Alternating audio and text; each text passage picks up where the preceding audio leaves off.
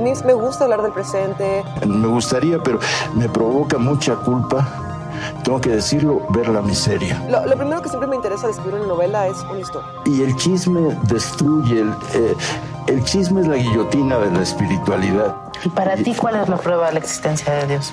El idioma, el lenguaje.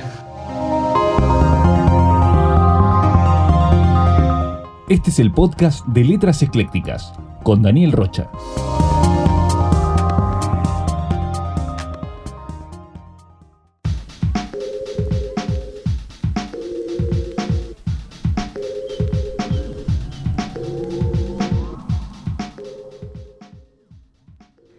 Cada vez que nos quedábamos calmados volvía el ruido, y ya sabíamos que el ruido no era bueno. El silencio duraba como mucho 30 minutos, o 40, nunca una hora. Por eso yo pensaba que sería mejor no escuchar nada, quedarse sordo.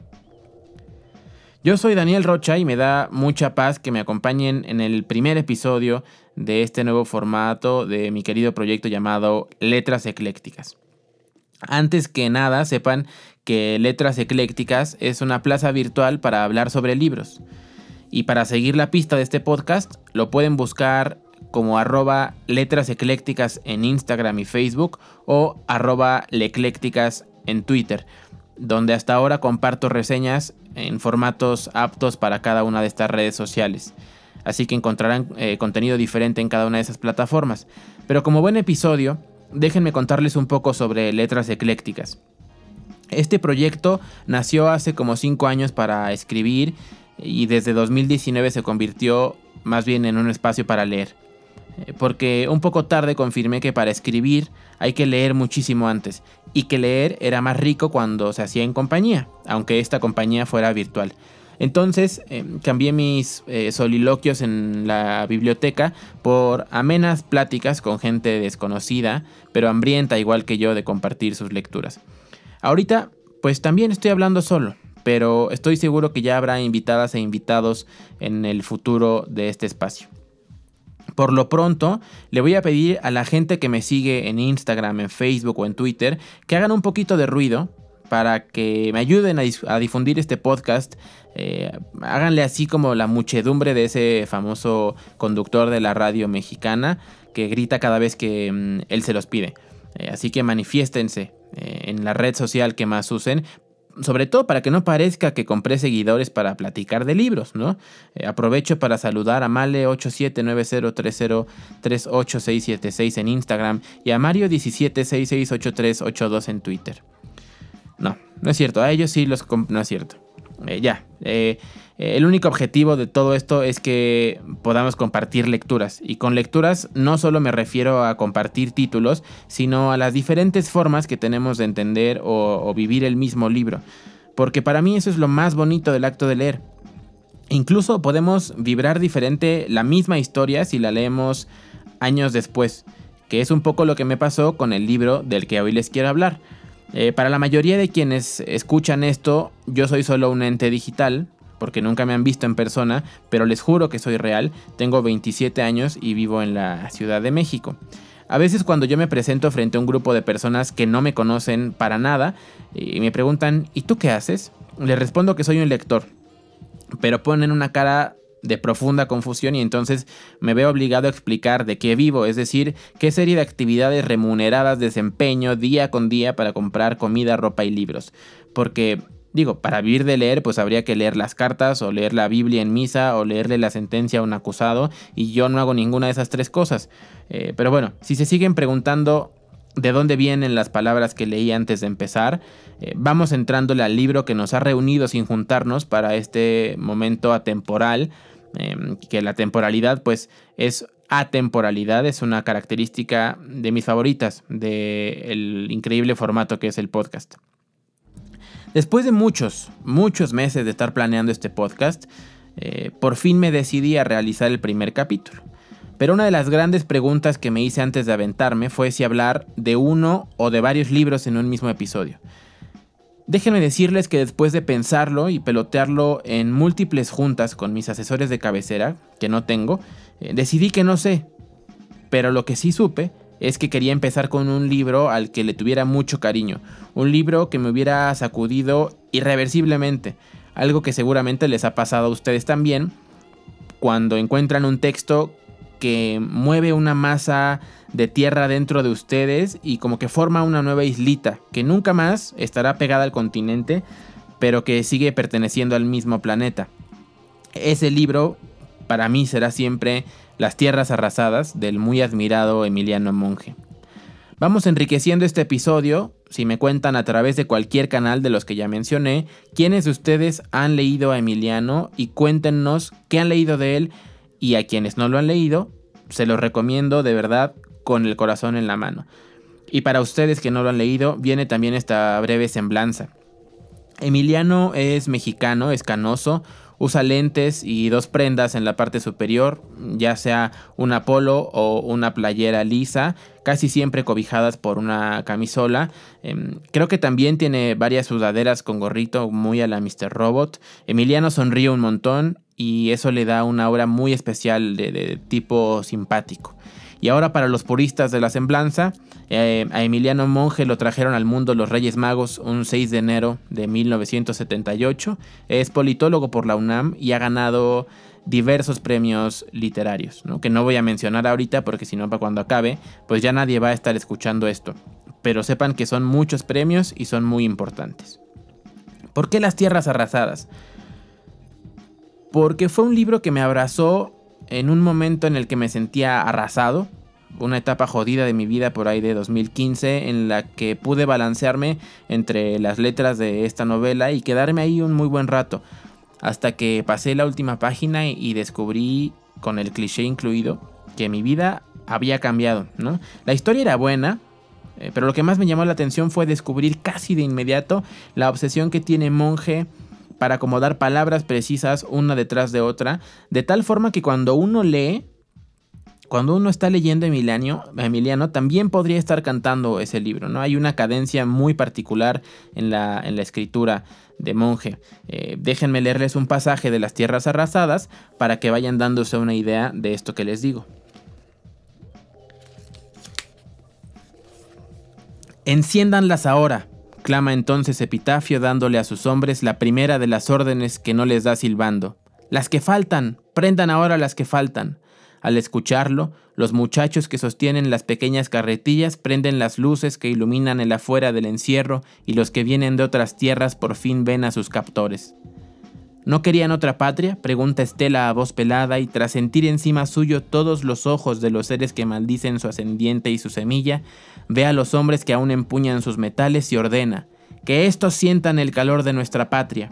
Obedientes, los muchachos que salieron de las sombras se encaminan a la masa recortando sus fusiles temblando aún más que al encenderse los primeros reflectores, los hombres y mujeres que escaparon de sus tierras, unas tierras que hace tiempo fueron arrasadas, sienten que el terror que a herirlos vino suelta sus esfínteres y contemplando el acercarse de los hombres que obedecen aquí a Estela y a Epitafio, escuchan la última amenaza de esa mujer que está gritando. Van a saber lo que es la patria, van a saber quién es la patria. Este es un libro terriblemente actual, porque habla de un tema que se ha abordado mucho y de diferentes maneras, pero hasta que el fenómeno no se erradique, nunca será suficiente. Este tema es eh, la migración que se da de Centro y Sudamérica hacia Estados Unidos de forma ilegal a través de los terrenos más inhóspitos que hay en México, de la mano de coyotes, que no son otra cosa que traficantes de personas que se aprovechan de la urgencia de algunos por querer encontrar un futuro mejor o menos peor en otro lugar que no sea su país, ¿no? Donde muchas veces viven asediados por las pandillas o en condiciones de pobreza extrema eh, e indignidad que nunca podremos imaginar. Em, a veces es fácil juzgarnos, sobre todo desde el gobierno la comentocracia, y exigirle a estas personas que se queden en sus países, que no vengan a delinquir o a quitar empleos o literalmente a ocupar espacio, ¿no? Que es un poco absurdo. Pero si le escarbamos un poquito en nuestra propia condición humana, podemos darnos cuenta muy rápido de que no, no se puede culpar a nadie por huir de la desesperanza, ¿no? Y cuando estos migrantes buscan atravesar el territorio mexicano, realmente están huyendo de un pasado del que nunca van a poder eh, librarse pero su ideal es llegar al otro lado, para regresar un poco de lo que cosechen en ese otro lado a los que se quedan, ¿no? que siempre también es una figura eh, muy, muy dolorosa. Em, y jamás podemos culparlos por, por buscar dignidad, incluso aunque la busquen entre el lodo, ¿no? y en ese lodo viven Epitafio y Estela, los protagonistas de las tierras arrasadas. Ellos son una pareja de seres de la madrugada y el horror eh, que viven un romance violentísimo. Su vida es el engaño, el enojo, la erosión total de cualquier eh, resabio de empatía que les permite ser seres humanos en verdad desalmados, que ven en estos migrantes un signo de pesos o un trozo de carne o simplemente un conjunto de sin almas que atraviesan la noche sin brújula y de los que se pueden aprovechar, ¿no? Y es en la búsqueda de esa brújula donde se encuentran a estos dos, a Estela y a Epitafio que se dedican no a cruzar personas hasta el otro lado de la frontera, sino a estafarlas cuando su camino apenas va empezando. Las engañan para venderlas como si fueran mercancía desde que están en la selvática frontera sur de México. Y aquí hay una imagen que me da vueltas em, todo el tiempo respecto a la migración em, de Centro y Sudamérica hacia Estados Unidos, ¿no? Porque el camino empieza en la selva y termina en el desierto. Y aunque en, el libro no sucede específicamente así, porque las tierras arrasadas está ubicada em, geográficamente solo en la frontera sur, me refiero a que en la selva todo es verde, en la selva hay mucha vida. Y creo que así llegan los migrantes, con esperanza, llegan vivos.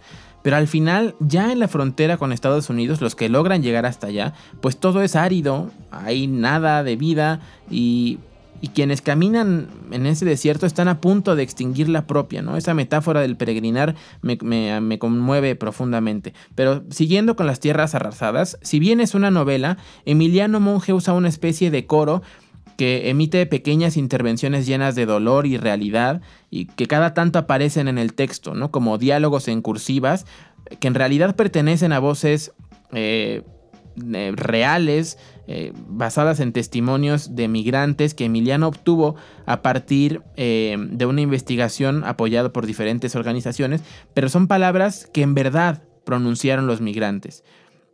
Y también en esos coros hay incluidos pasajes de la Divina Comedia.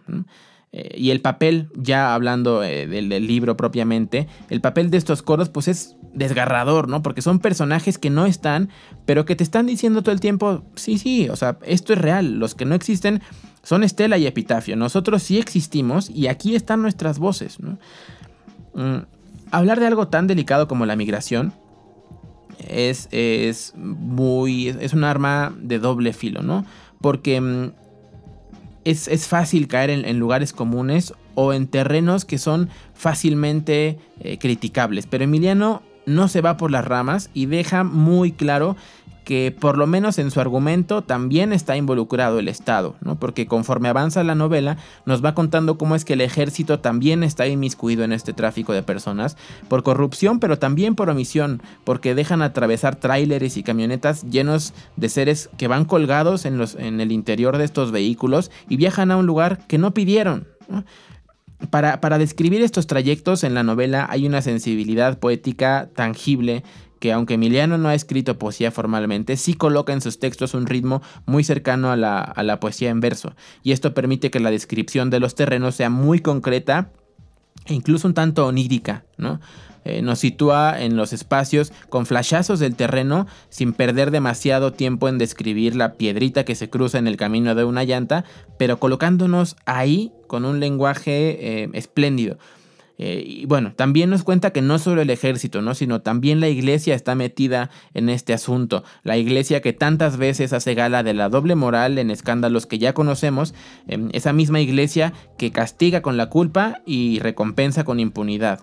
Estamos hablando del padre Nicho, por ejemplo, em, un personaje de las tierras arrasadas que también trafica con seres humanos, eh, a quienes no solo recluta para satisfacer oscuras pretensiones, sino que abusa sexualmente de ellos y por supuesto los termina esclavizando en colusión con el ejército, Estela y Epitafio, y otros personajes que están ahí alrededor de este fenómeno. Déjenme clavarme un poquito en la relación de Estela y Epitafio, que curiosamente es una unión marcada por la separación, ¿no? Porque se dedican ellos a separar personas de sus sentidos y de su dignidad. entonces lo que mantiene unidos a estos dos pues es la destrucción. Su amor es, es mudo, es reprimido, es tóxico, es extremadamente desesperado y son ellos quienes arrasan con las tierras, ellos y muchos más, porque también veremos cómo, eh, les decía, hay distintos personajes que directa o indirectamente van modificando la, la percepción que tienen em, estos dos personajes sobre sí mismos, ¿no? Sin spoilear, aunque creo que en algún episodio puedo llegar a spoilear libros, porque me parece necesario. Eh, pero en este caso les puedo contar que hay una llamada que se queda pendiente desde el principio de la historia, eh, que en términos temporales dura poco más de un día. Hay una llamada que Stella ya no le puede eh, hacer a Epitafio, en la que tenía un mensaje muy importante que darle. Em, entonces, durante toda la novela, durante este, eh, eh, estas 40 eh, horas más o menos, ella constantemente se recrimina por no haberla hecho y él se recrimina por no, haberlo no haberla escuchado cuando ella le pidió que, que la escuchara, ¿no? Al final sabremos lo que Estela le quería decir a Epitafio en esa llamada, pero lo estresante es pensar qué hubiera pasado si se hubiera logrado esa comunicación antes eh, porque no es algo menor lo que Estela le quería comunicar, es algo que hubiera cambiado sus vidas definitivamente mm, y algo que termina siendo irrecuperable al final de la historia. Un aspecto humano interesantísimo que también se trata en las tierras arrasadas es la capacidad de un ser humano de adaptarse al entorno y mimetizarse con las nuevas formas, incluso si estas son las más crueles y despiadadas que se pudo haber imaginado. Esto sucede, por ejemplo, con Mausoleo, que es un migrante eh, muy, muy, muy grande, eh, es decir, corporalmente es, es gigante, y Epitafio lo escoge por su corpulencia precisamente para que se convierta en su ayudante principal. De entrada esto podría ser, ser, un arma de doble filo porque imagínate que estás presenciando la muerte frente a frente, ¿no?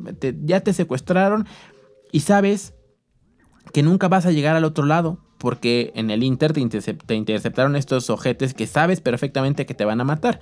Entonces el líder te escoge a ti y solo a ti para que formes parte de su clan. De entrada puedes podrías sentir alivio, ¿no? Porque si no puedes contra el enemigo, pues únetele pero casi inmediatamente te das cuenta que para pertenecer a ese clan debes acabar con los que iban contigo. O sea, hace un minuto estabas colgado con ellos en un tráiler oscuro y ahora tienes que exterminarlos. Moralmente hay un choque brutal porque, eh, como decía aquel poeta, en este caso o te aclimatas o te aclichingas, ¿no? No puedes decir que no porque te matan y si dices que sí, tienes que matar. Es un dilema para pensarle porque lo más fácil sería irnos por ese camino de la dignidad y decir que no frente a una decisión que implique hacer daño, pero tampoco está tan fácil, sobre todo si nunca has sabido qué es la dignidad. Entonces es durísimo ver cómo este gigantón eh, se va transformando en una cosa horrible y termina incluso evaluando la posibilidad de traicionar a alguien que le perdonó la vida, literalmente. Entonces, desde la primera vez que le piden eh, que violenta a los demás migrantes, pues naturalmente este, este gigante, que además tiene problemas para expresarse verbalmente, pues se quiebra, ¿no? Y ahí acaba la dignidad humana, ahí no hay más empatía. Esas son precisamente las tierras arrasadas. Emiliano dice en algún punto que Mausoleo eh, siente que se vuelven sus temores puro orgullo. Y es que Claro, o sea, cuando se pasa de víctima a victimario hay una tentación grandísima de vengarse, de saberse protegido en lo que nos hizo daño. Y el nuevo mausoleo ya no tiene pasado, ¿no? O sea, ya puede hacer lo que sea sin sentir culpa, porque ya está del otro lado. Y en el otro lado de la dignidad eh, contrastando con este personaje de mausoleo, vemos por ejemplo a un joven migrante al que intentan extorsionar, pero él se niega a dar su nombre y los datos de su familia para que, para que no la extorsionen, ¿no? Entonces esto le cuesta la vida a ese joven, pero solo a él, no a su familia. Él decide lo contrario a lo que decide Mausoleo, él decide no participar de ese clan, porque si hubiera dado los datos, su familia también habría vivido aterrorizada hasta quién sabe cuándo, ¿no? Y esta es la realidad de miles de familias de desaparecidas y desaparecidos en México, quienes experimentan la zozobra de dónde de no saber dónde está un ser querido. Y por ejemplo, aquí entra nuevamente la voz de del coro cuando, cuando dice Otro contó, soy enseguense y soy migrante. Hice el camino varias veces, me tocó ver un chingo de madres, pero no esto, esto no es cierto, no puede serlo, haber dejado todo para esto. No puede serlo. Mis cuatro hermanos, mi viejecita, mis dos naranjos. No puede serlo. Mis herramientas. Esto no es cierto. Si algo les puedo decir es que el final es un machetazo en medio de la cabeza, una roca que pega fuerte en la cabeza del lector. No hay marcha atrás después de leer este libro. Despierta tantas emociones que incluso llegamos a sentir empatía por los delincuentes. Eh, genera varios de estos momentos en los que como lector uno se detiene así derrapando en la página y dices, chale, de verdad estoy sintiendo esto. Em, queda claro que no hay dolor que tumbe el hambre de seguir vivo eh, no hay horror que, no pueda superarse o, de que podamos em, avanzar. Y voy a leer otro pasaje brevemente de las tierras arrasadas. Este que dice, saltando los cuerpos de los chicos de la selva, que acaban de dejar el claro ojo de hierba, como acaban de dejar la historia de Epitafio, la historia de Estela y esta que es su propia historia, la historia pues del último holocausto de la especie, los, que obedecen a ese hombre que ahora está bajando de su enorme camioneta llegan hasta el sitio donde yacen los indios. Los levantan uno a uno y les encajan los hocicos aún humeantes de sus fierros. También sucede por la noche, pero esta vez es por el día. El, el libro de Emiliano Monge es detalladísimo. Nos habla no solo de los migrantes, sino de los soldados, los vecinos, los containers, las voces ocultas, los animales, el clima. Las tierras arrasadas es también un libro sobre identidad. Sobre eso también es este libro. Yo lo leí por primera vez en 2015 y ahora que lo saqué del librero para preparar este primer episodio de Letras Eclécticas, lo encontré más apasionante, más doloroso. Creo que así sucede cuando uno vuelve a leer un libro, siempre es diferente. Por eso Nunca dejen que alguien les diga que no le entendieron a un texto o que no significa lo que ustedes creen. No hay juicios de valor en ese sentido. Uno entiende lo que quiere y lo que puede, sencillamente porque partimos de la experiencia individual y no hay nadie que haya vivido exactamente lo mismo que nosotros. Por supuesto es verdad que una preparación académica o un bagaje cultural más extenso permite ir más profundo en los niveles de análisis, pero eso no tiene nada que ver con las emociones o reflexiones que provoca un libro en uno u otro lector, ¿no? Pero bueno, em, ha llegado el momento de concluir este monólogo. No puedo hacer más que recomendarles las tierras arrasadas. Si quieren saber un poquito más algo más enfocado en la historia, pueden ir a Instagram o a Twitter o a Facebook para ver otra cara de, esta, de esta recomendación. Recuerden que estamos en Facebook e Instagram como arroba letras eclécticas y en Twitter como arroba leclécticas. Yo sé que esto para la mayoría durante un rato se llamará letras eléctricas, pero no, igual no me importa. Gracias por haber escuchado este primer episodio de Letras Eclécticas. Este podcast lo hacen ustedes, así que agradeceré todos los comentarios sobre esta y futuras emisiones. Recuerden que lo más importante es compartir nuestras lecturas porque cada lectura nos permite resignificar una historia y cada historia resignificada es un nuevo ladrillito en nuestra conciencia. Para que no me demanden, les cuento que el fondo y las canciones tienen licencia de Creative Commons y se mencionan en orden de aparición. Para el intro, Glider de Metre, el fondo es Left by Deadish de Junior 85 y en los créditos está Q3, Deep Dark Pumping Slower Dance on Canny Valley de Solar Flare. Yo soy Daniel Rocha, me pueden seguir en Twitter como arroba bicilector. Hasta la próxima, les dejo con Mariano. En la introducción de este episodio escuchábamos a Fernanda Melchor y Carlos Monsiváis en una conversación ficticia que solo existió para la realización de este podcast. El podcast de Letras Eclécticas es grabado en una pequeña biblioteca en Coyoacán, Ciudad de México, con ayuda de unos cojines para aislar el ruido. El guion y la locución son de Daniel Rocha. Recuerda seguirnos en Facebook e Instagram como arroba letras eclécticas y en Twitter como arroba leclécticas. La locución del intro y los créditos se grabó en Rosario, Argentina. La voz es de Mariano Lucero.